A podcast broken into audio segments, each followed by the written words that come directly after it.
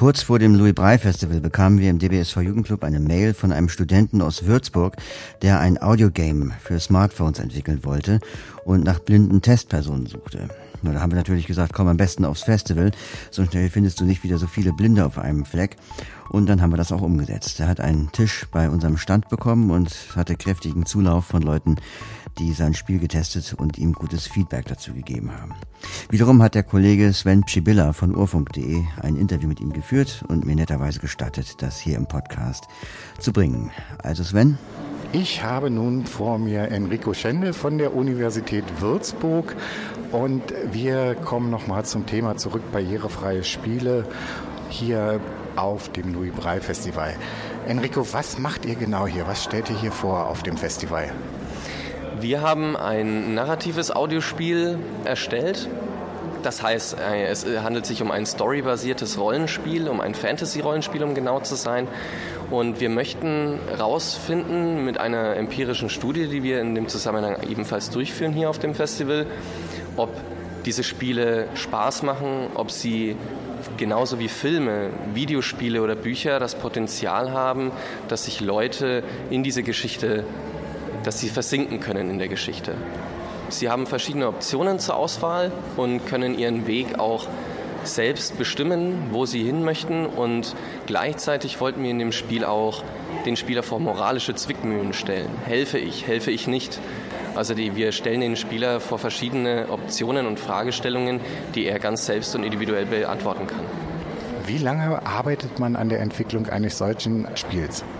Ich habe das Spiel zusammen mit Game Designern aus Hamburg erstellt und ja, also wir hatten noch keine Vorerfahrung mit der Erstellung eines Audiospiels. Dementsprechend hat das alleine schon dazu geführt, dass wir etwas länger gebraucht hatten und das Ganze ist auf freiwilliger Basis passiert. Das heißt, die Leute hatten auch noch ihre Arbeit und hatten deswegen auch das in ihrer Freizeit an den Wochenenden erstellt. Das ganze Projekt zieht sich jetzt schon ein ganzes Jahr hin, ja. Kann man denn dieses Spiel auch außerhalb dieses Festivals irgendwo runterladen und sich das angucken und vielleicht dann an der Studio, ihr habt so einen Fragebogen, so wie ich es gesehen habe, den dann ausfüllen und an euch senden? Das ist jetzt im Moment noch nicht möglich, also lediglich hier auf dem Festival spielbar. Genau, das ist unser erstes Projekt und ich möchte persönlich auf jeden Fall mit dabei sein weil eventuell Probleme auftreten könnten. Wir hatten das Spiel, das ist jetzt unsere erste Testphase und wir können uns eben nicht sicher sein, dass die Leute alle sicher durchs Spiel kommen. Deswegen ist eine Online-Befragung leider nicht möglich. Deswegen muss es persönlich stattfinden und veröffentlicht oder irgendwo downloadbar ist es bis jetzt auch noch nicht, da es sich jetzt erstmal um diesen Testprototyp handelt. Wie sehen denn eure Visionen für dieses Spiel denn aus, sagen wir mal, mittelfristig und langfristig? Also ähm, da wir jetzt schon ziemlich gutes Feedback erhalten haben, wirklich die Leute sich Mühe geben, uns da Hilfestellung zu geben, sämtliche Tipps und ja, Feedback wir uns auch wirklich zu Herzen nehmen und ja, gutes Feedback bekommen, sind wir auf jeden Fall, haben wir Kraft geschöpft, das Projekt weiterzuspinnen. Die ganze empirische Studie dient nicht nur dazu, dass wir oder dass ich in dem Fall jetzt meinen ähm, Grad des Bachelors erhalte, also dagegen spricht schon, was, was das für ein Aufwand war, den wir da betrieben haben. Also es ist wirklich in aller Sinn, dass wir das wirklich weitermachen wollen. Wir, wir haben uns umgeguckt und wir sehen leider, dass es, es gibt Rollenspiele, Audiospiele, die in diese Richtung gehen, aber oft nicht diese komplexen Sachen aufweisen, wie eben diese zum Beispiel moralischen Zwickmühlen, die sehr linear verlaufen.